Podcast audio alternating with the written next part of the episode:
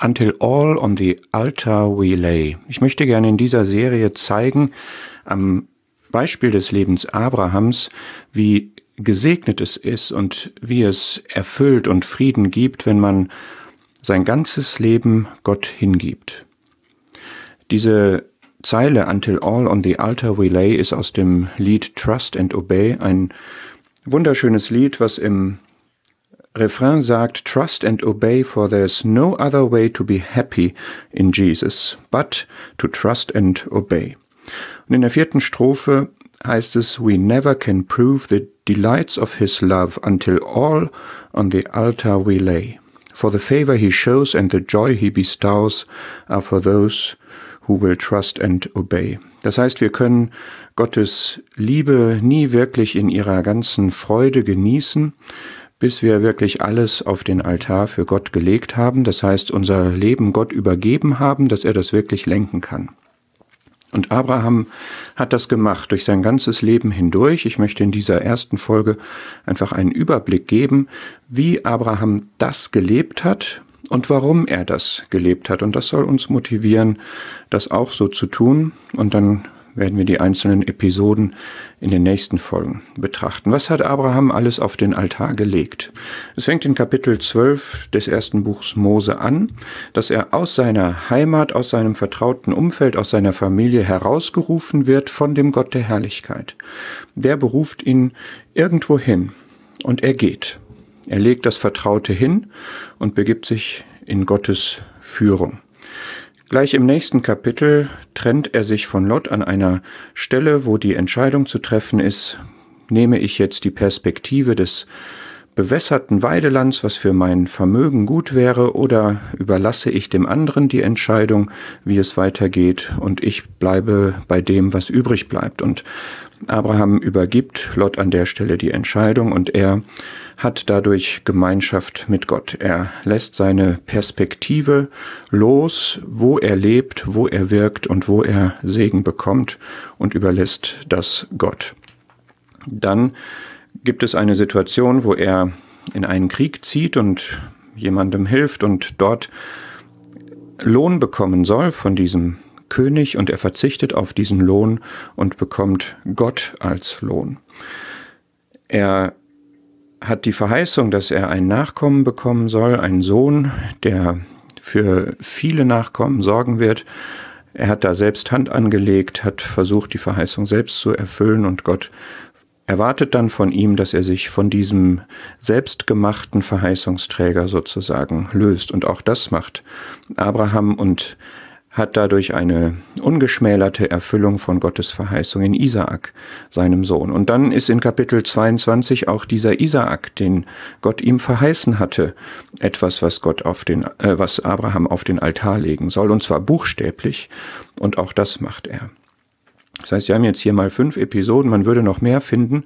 In Abrahams Leben, wo Abraham immer weiter darin geht, Gott etwas hinzugeben, sich Gott anzuvertrauen, etwas Gott in die Hände zu legen, etwas loszulassen. Und er erlebt immer weiter, immer wieder Gottes Lohn, Gottes Beistand, Gottes Segen und hat darin wirklich die, die Fülle an Gottes Erfahrung, die man haben kann. Warum hat Abraham das getan? Versetz dich in die Position von Abraham bei diesen verschiedenen Episoden, die sich durch sein Leben ziehen. Warum macht er das? Die Antwort ist erstmal recht deutlich, die steht nämlich ganz am Anfang und wird berichtet in Apostelgeschichte 7, dass der Gott der Herrlichkeit Abraham erschienen ist. Und wenn der Gott der Herrlichkeit Abraham erscheint, dann ist das herrlich. Und alles andere, was er in seinem Leben haben kann, ist nicht so herrlich. Ich habe hier noch eine Wolke dazu gemalt, die soll bedeuten, es geht um den Himmel. Abraham hat etwas von Gott gesehen, was ihm den Himmel gezeigt hat. Und alle weiteren Entscheidungen spielten sich auf der Erde ab. Und alles, was auf der Erde ihm geboten werden konnte, war nicht so toll wie das, was er im Himmel gesehen hatte und was seine eigentliche Lebensperspektive war. Und Gott ist Abraham in Barmherzigkeit und Liebe begegnet, das bedeutet dieses Herz. Er hat ihn bei diesen ganzen Entscheidungen, das ist jetzt super wichtig, nicht gezwungen, er hat ihn nicht unter Druck gesetzt, er hat nicht knechtisch etwas von Abraham erwartet. Abraham hatte Glaubensgehorsam, ja, aber er war von Gottes Barmherzigkeit und Liebe motiviert. Und das sieht man dann bei allen einzelnen Episoden, dass Gott diesen, dass Abraham diesen Gott der Herrlichkeit erkannt hatte.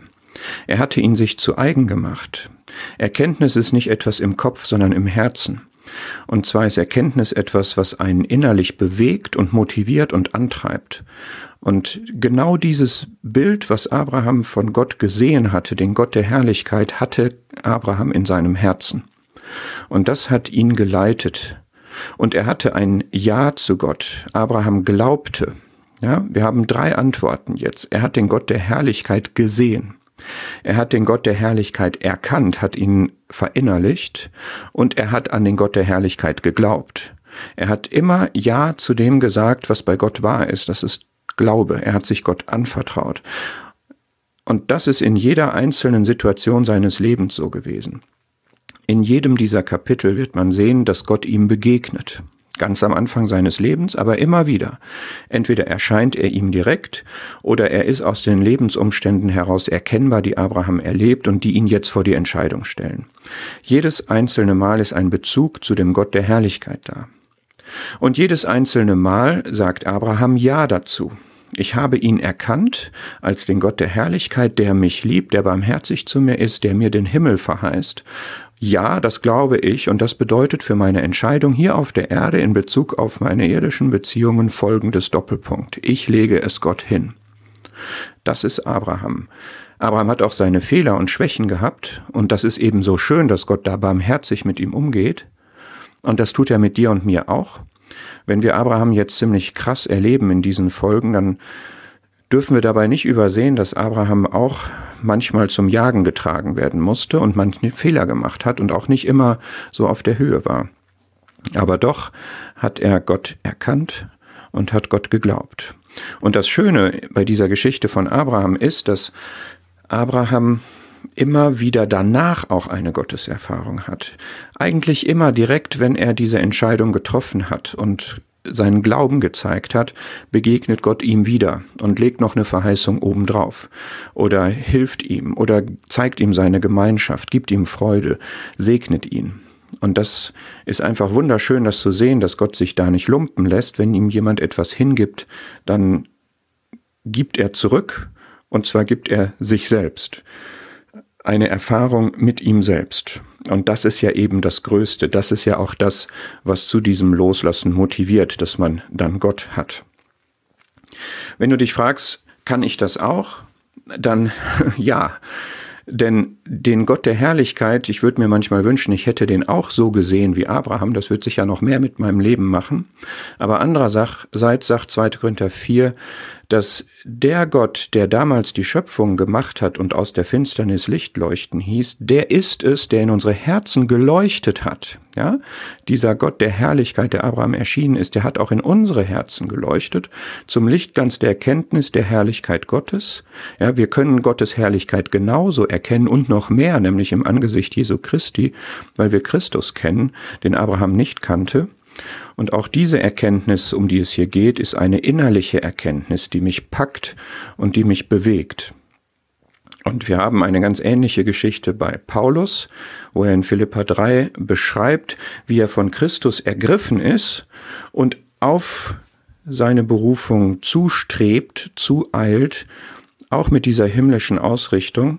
Und auch Paulus hatte ja eine solche Schlüsselbegegnung mit Gott bei diesem großen Licht, vor Damaskus, wo Christus ihm erschienen ist. Und das wünsche ich dir und mir auch und gebe jetzt noch ein paar kleine Impulse anhand einzelner Verse, die dieses Loslassen thematisieren, was Abraham in seinem Leben praktiziert hat. Psalm 46, lasst ab und erkennt, dass ich Gott bin.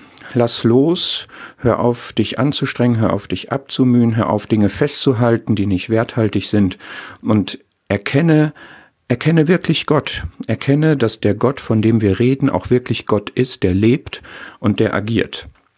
Und wir haben aus Lukas 6 die Verheißung, wenn wir loslassen, dann werden wir auch losgelassen werden, in dem Sinne, dass die Bindungen, die wir möglicherweise haben, die Beziehungen, die uns Mühe machen, die Dinge, die unser Herz erfüllen, dass die auch frei werden und wir davon frei werden. Das ist eine, eine wichtige Verheißung für unser ganzes Leben. Im Grunde ist das, was wir bei Abraham sehen, der Schlüssel auch des Christentums, loszulassen. Ein Erfahrungssatz, den jemand gesagt hat, der sehr, sehr krass für Gott lebt und sehr erwartungsvoll angestrebt hat, Gottes Herrlichkeit zu erleben und manchmal es eben auch nicht so nach Wunsch erlebt hat, die hat gesagt, when God didn't give me what I wanted, he gave me himself. Und Abraham muss auch manche Sachen loslassen, die er lieber behalten hätte, und erlebt dann aber, dass Gott sich selbst ihm gibt. Ich bin dein sehr großer Lohn, sagt Gott ihm. Gib Gott alles, damit er dir alles ist. Das ist etwas, was wir in Abrahams Leben erleben und das können wir auch persönlich heute, hier und heute erleben.